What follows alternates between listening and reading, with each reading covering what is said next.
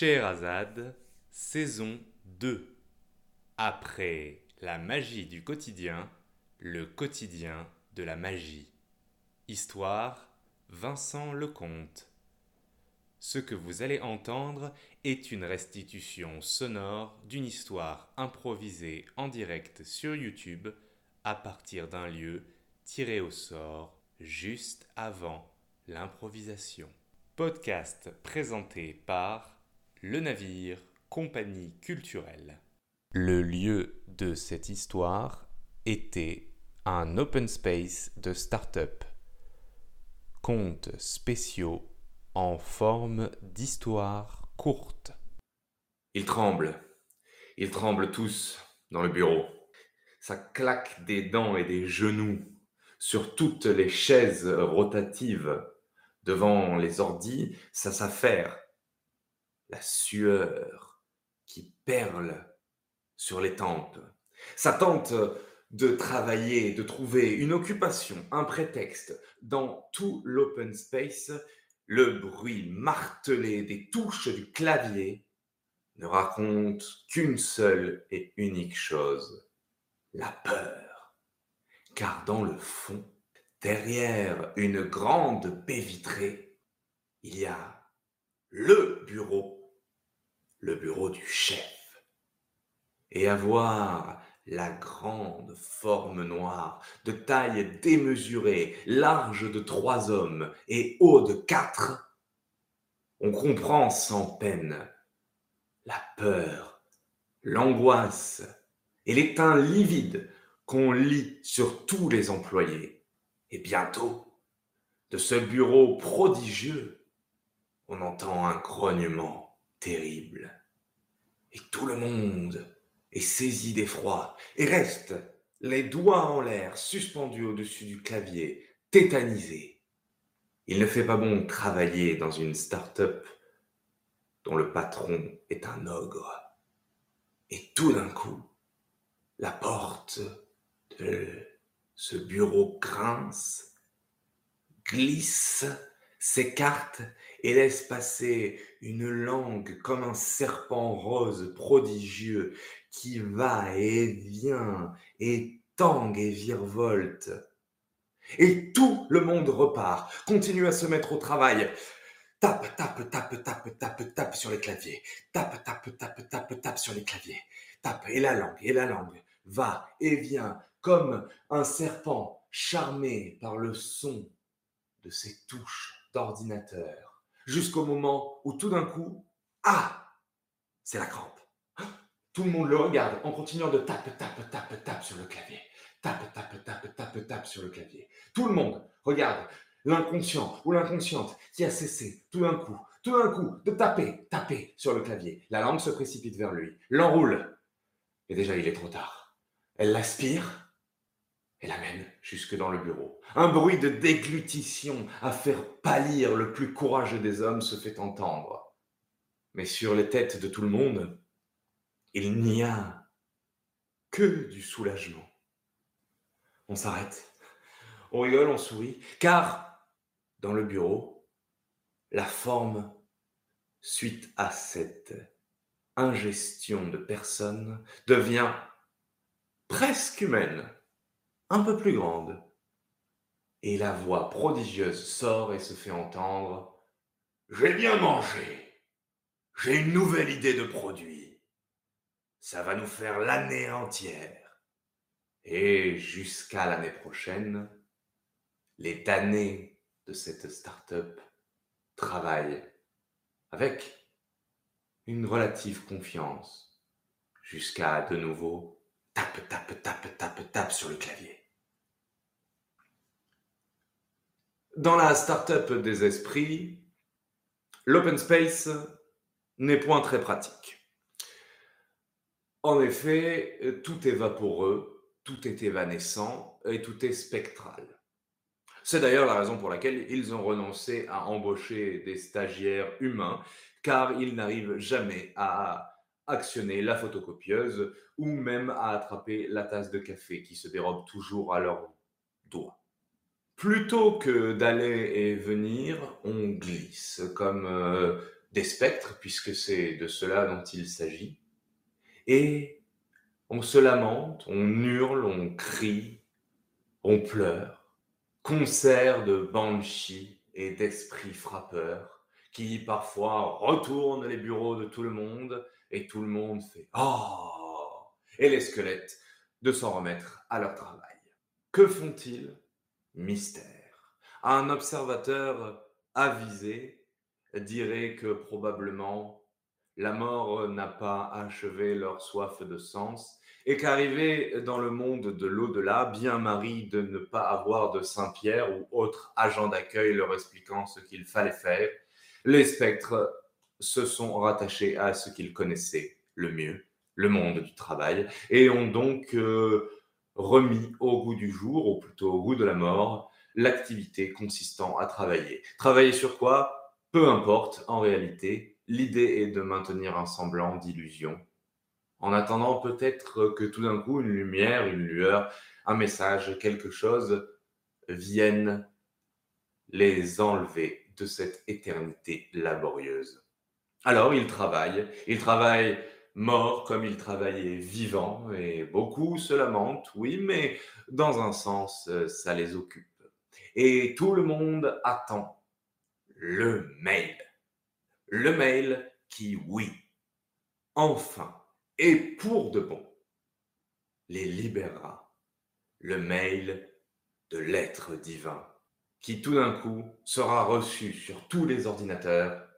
Et lorsqu'on l'ouvrira, c'est ce que dit la légende, et chacun la raconte, pour se rassurer, sans doute un peu pour y croire. Et une fois que l'on ouvrira le mail de Dieu, alors oui, le repos éternel sera enfin promis.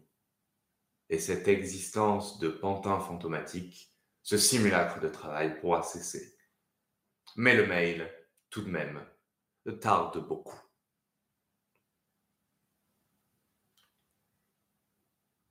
J'étais arrivé plus qu'à l'heure, c'est-à-dire en avance. Euh, je m'étais bien peigné, bien coiffé, euh, et j'avais, oui, c'est vrai, euh, mon attaché caisse un petit peu ringard et ma cravate un petit peu passée, mais j'étais bien dans ma peau prêt à commencer ce nouveau travail de stagiaire. Alors, j'arrive dans le bureau, je m'installe euh, à la place que une jeune dame extrêmement gentille m'indique et, j'attends. Et j'attends et j'attends et personne ne se soucie de moi dans ce grand open space. Tout le monde semble comme euh, absorbé, absorbé par son écran. Et c'est étrange, j'ai du mal, euh, j'ai du mal à distinguer les visages. Alors, euh, j'attends. Et puis, je me lève quand même. Je vais voir quelqu'un et tout d'un coup, le choc. La personne, la personne à côté, sur le bureau, tout le monde, tout le monde, même, même, même, même la jeune fille qui, qui, m'a accueilli, personne n'a de visage. Enfin, si, si, tout le monde a un visage, mais sur l'écran de son ordinateur. Un visage qui parle sans un son, sans parler, sans parler vraiment, qui ouvre la bouche, euh, amène, annonce des sons qu'on n'entend pas, comme si le volume était coupé sur tous les ordinateurs. Et tout le monde semble en visioconférence avec lui-même dans tout cet open space. Tout le monde est en train de faire une visioconférence avec soi-même sans se parler. Et tout d'un coup, une sorte de réveil sonne, le charme disparaît, tout le monde de nouveau a un visage, tout le monde papote, et tout le monde va chercher un repas à emporter, me regarde, s'étonne, et je n'ai pas rêvé. Premier jour dans cette boîte, ça va être long. Gilles Bilvezé était un homme euh, généralement mal rasé qui prétextait que c'était un style et qui adorait par-dessus tout les cravates aux motifs absurdes. C'était un blagueur du genre à qui l'on ne dit pas que, oui, tout de même, pour la cinquantième fois, la même euh, blague de cul, ça va bien quand même, et euh, qui était persuadé qu'il était le prince comique de tout son open space. Ce jour-là, Gilles Bilvezé ne savait évidemment pas ce qu'il allait lui arriver. S'il le savait, il l'aurait su. S'il l'avait su, il ne serait pas venu, comme le dit le personnage. Et je n'aurais aucune raison de vous raconter cette histoire, puisqu'elle ne serait pas advenue. Toujours est-il que Gilles était venu. Et il allait voir ce qu'il allait voir. À un moment donné, qu'il était en train, comme à son habitude, de prétexter le travail, c'est-à-dire en réalité de s'adonner au visionnage de nombreuses vidéos comiques, quelque chose d'assez intéressant se passa. Gilles fut tout bonnement avalé par son ordi. Tout d'un coup, sur son écran, de grandes dents apparurent, une langue, un palais et une glotte, et l'ordi l'aspira comme un spaghetti, et Gilles se retrouva à l'intérieur de l'ordinateur, au beau milieu de sa vidéo de chat. Et tout d'un coup, tout autour de lui, encore et encore, des chats qui tombent, qui font des bêtises, qui cassent des murs, qui cassent des meubles, qui cassent des tasses. Et puis, boum, tout d'un coup, dans un clip. Il doit danser, chanter, et hop, sur un réseau social. Ce n'est qu'une cacophonie de commentaires, de gens qui s'insultent, qui s'injurient, qui débattent, qui en réalité se battent sans le dé. Et l'ordi le recrache. Car on nous a appris que les hommes digèrent, dit-on, mieux que les serpents pitons, comme le dit la chanson, mais les ordinateurs aussi digèrent moins bien les hommes que les hommes digèrent le contenu des ordinateurs. Elle est là, au fond de cette corbeille, au beau milieu d'un crayon cassé, d'une gomme usagée, d'un chewing-gum mal collé et de très nombreuses feuilles. Elle est là, et elle se souvient.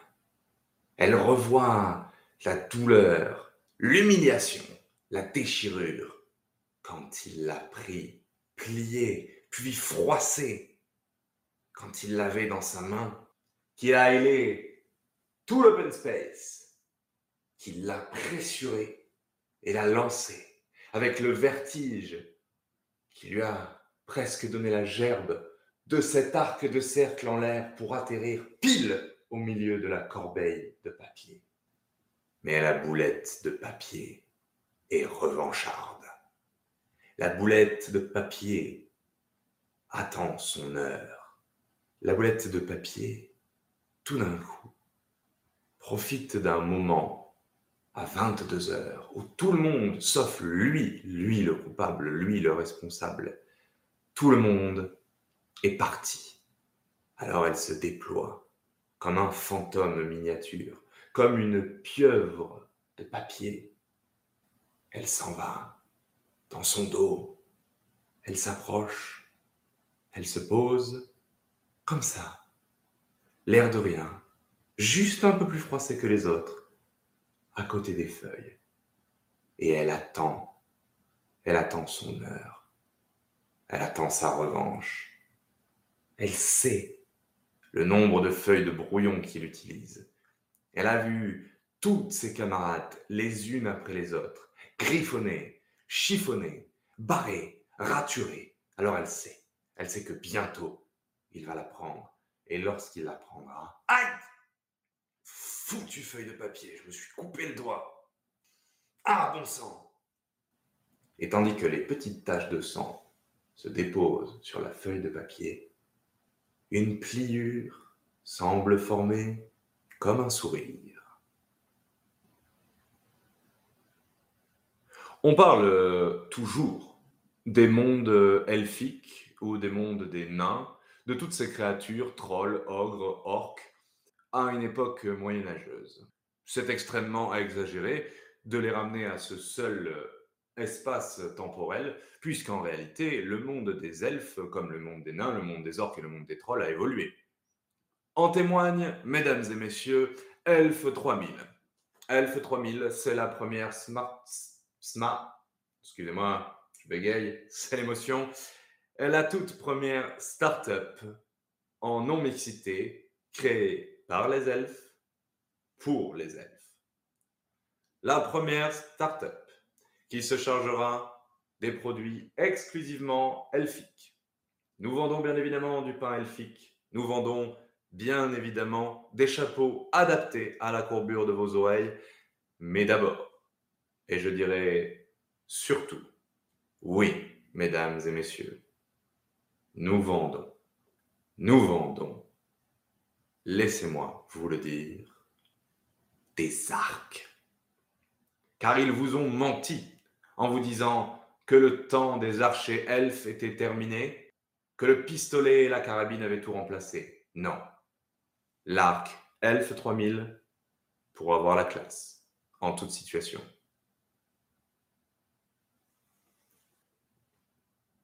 Tu es nouveau dans cette boîte? Oui. Très bien. Eh bien, bienvenue. Merci. Et je n'ai pas réussi à vraiment savoir euh, à l'entretien qu'est-ce qu'on vend exactement? Bah, je ne sais pas. Mais comment ça, tu ne sais pas? Non, je ne sais pas. Tu es nouveau aussi. Non, je ne suis pas nouveau. Ça fait à peu près 15 ans que je travaille dans cette boîte. 15 ans que tu travailles ici et tu ne sais pas ce que vous vendez Non. D'accord. Euh, c'est une blague. Non, ah non, je ne suis pas du tout blagueur. Je déteste l'humour. Enfin, non, c'est pas vrai.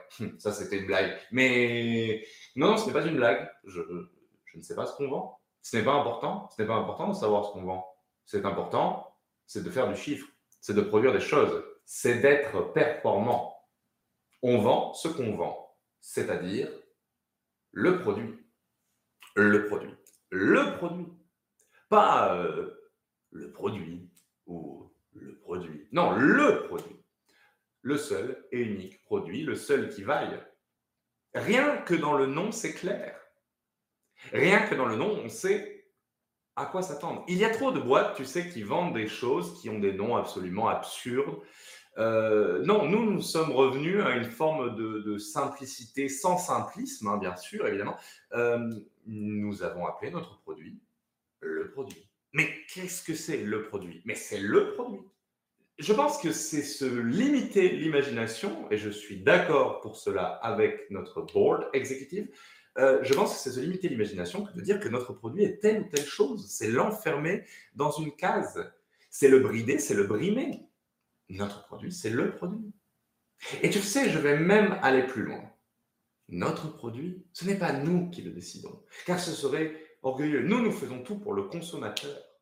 Le consommateur acteur de sa vie et de son existence. Et le consommateur décide ce qu'est notre produit en fonction de ses envies.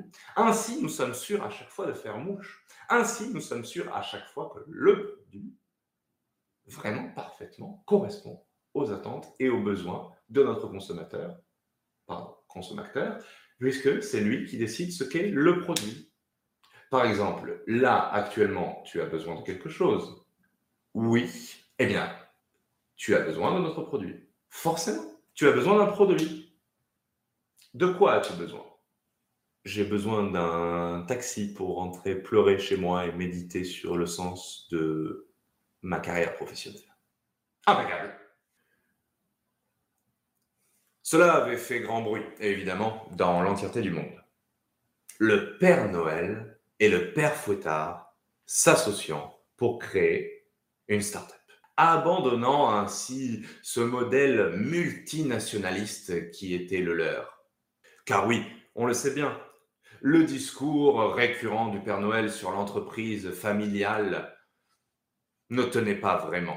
Les gens avaient fini par se renseigner sur les conditions de travail absolument dramatiques des lutins et l'exploitation patriarcalo-misogyne de la mère Noël, qui passait beaucoup de temps à repriser ses chaussettes. De plus, euh, il avait bien fallu se dire que, bon, un patron qui travaille trop, un jour sur 364, même les plus grands PDG de multinationales n'en avaient pas rêvé. Et une certaine entreprise de colis commençait à lui faire de l'ombre et ça faisait mal au Père Noël d'être remplacé par un chauve sans barbe.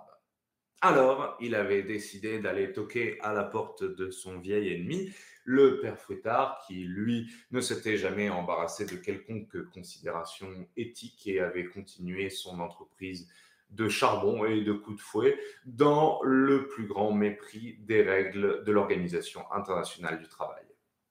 Les deux personnages célèbres avaient accepté de faire cause commune et avaient choisi le type d'entreprise à la mode, c'est-à-dire bien évidemment la smart, la, je ne vais pas y arriver, la start-up, la start-up, Fouettard and Noël, parce que c'est toujours bien d'avoir un petit peu d'anglais dans le nom.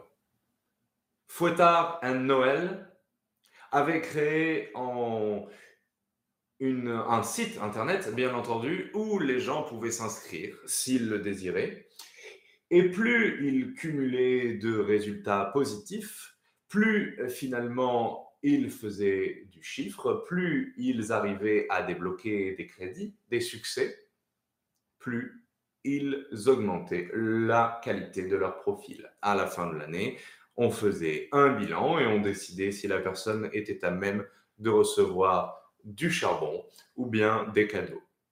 Comme tout cela était extrêmement en accord avec euh, la morale méritocratique, car en réalité c'était les gens qui décidaient finalement, de par leur action, de par leur dévouement, s'ils allaient ou non recevoir un cadeau, eh bien, plus personne n'y avait trouvé à redire. Le Père Noël et le Père Fouettard trouvaient de plus que c'était extrêmement bien de voir les gens travailler à leur place. Ils avaient donc fini par congédier les lutins et se contenter de gérer tout ça dans un open space à deux. Une bien belle histoire de notre monde entrepreneurial. C'est l'histoire d'une start-up où personne ne parlait jamais. Tout le monde ne s'écrivait que par mail. Au fur et à mesure des recrutements, les gens avaient fini par adopter cette coutume, et même les gens qui à la base étaient venus pour parler s'étaient vite rendu compte que plus personne ne parlait à part eux et avaient fini par devenir muets à leur tour. D'une certaine manière, la plupart trouvaient ça reposant, mais il y en avait quand même pour euh, être un petit peu triste de cet état de fait.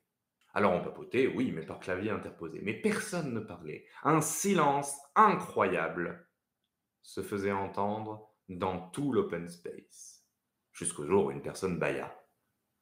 Tout le monde la regarda. Ben enfin. Et la parole se libéra ainsi de manière cacophonique, jusqu'à finalement revenir au silence. Ce jour-là, tout le monde nota dans son agenda Belle journée. 10 heures du matin. Début de la journée. Dans l'open space, c'est un immense déchaînement d'idées. Le patron, Jean Albert, n'a jamais vu ça de sa vie. Il est emporté par cet élan d'optimisme qui lui fait croire qu'il peut dépasser les montagnes il se dit, voilà, ça c'est une équipe au travail. Tous les ordis s'éteignent les uns après les autres. Et puis c'est le tour de la lumière. Et puis c'est le tour de l'immeuble. Et puis c'est le tour de la ville. Et puis c'est le tour du pays. Et puis c'est le tour du monde. Noir.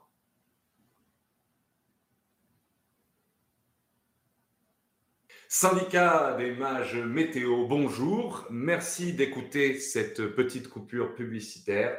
Faites appel à nos services Ici, dans notre open space, vous le voyez, là il y a, bah, là, il y a Jacques hein, qui est en train de travailler sur son nouveau modèle d'orage. Bon, c'est un petit peu mouillé, hein. attention les caméramans à ne, à ne pas trop glisser. Euh, là, vous voyez donc euh, Thierry, Thierry qui est en train de travailler, euh, lui, pour le coup, sur une, sur une grande canicule. Hein. Bon, bah, il est obligé de se mettre en débardeur et en short. C'est pas trop dans l'ambiance de travail, mais c'est pas grave. enfin voilà, quoi, si vous voulez ça va, c'est bien là pour le, pour le reportage, pour le, pour, on, a, on a pas mal d'images. Ouais, donc bah, vous filmez ça, vous filmez, euh, vous filmez le, bonhomme de neige de, Jean-Jacques. vous pouvez filmer. vous pouvez filmer. Bah oui, voilà, là, là, voilà, c'est très intéressant. Il y a Sylvain qui lance des éclairs. Voilà, vous filmez, vous filmez tout ça, vous faites un, montage cut et puis on passe ça, on passe ça à 19h. voilà, parce qu'on a en fait un modèle réduit qui va permettre aux gens d'avoir un mini, un mini artefact magique qui va leur permettre de contrôler le climat chez eux. Voilà, donc euh, c'est un peu l'idée. Donc vous prenez des plans comme ça de toutes les, de toutes les technologies sur lesquelles on travaille. Euh, puis voilà, vous faites un petit, euh, enfin si vous les communicants, vous faites un petit spot pour expliquer comment est-ce que les gens vont pouvoir faire du ski en juillet, comment est-ce que les gens, s'ils ont envie de faire pleuvoir de l'eau sur leur voisin qui passe la tondeuse à 8h du matin le dimanche, ils le peuvent, lui mettre un gros orage sur la tête. Enfin voilà, c'est vous les communicants. C'est la fin de cette histoire. Pour plus de veillées improvisées reconverties en podcast, suivez le navire Compagnie Culturelle sur les réseaux sociaux.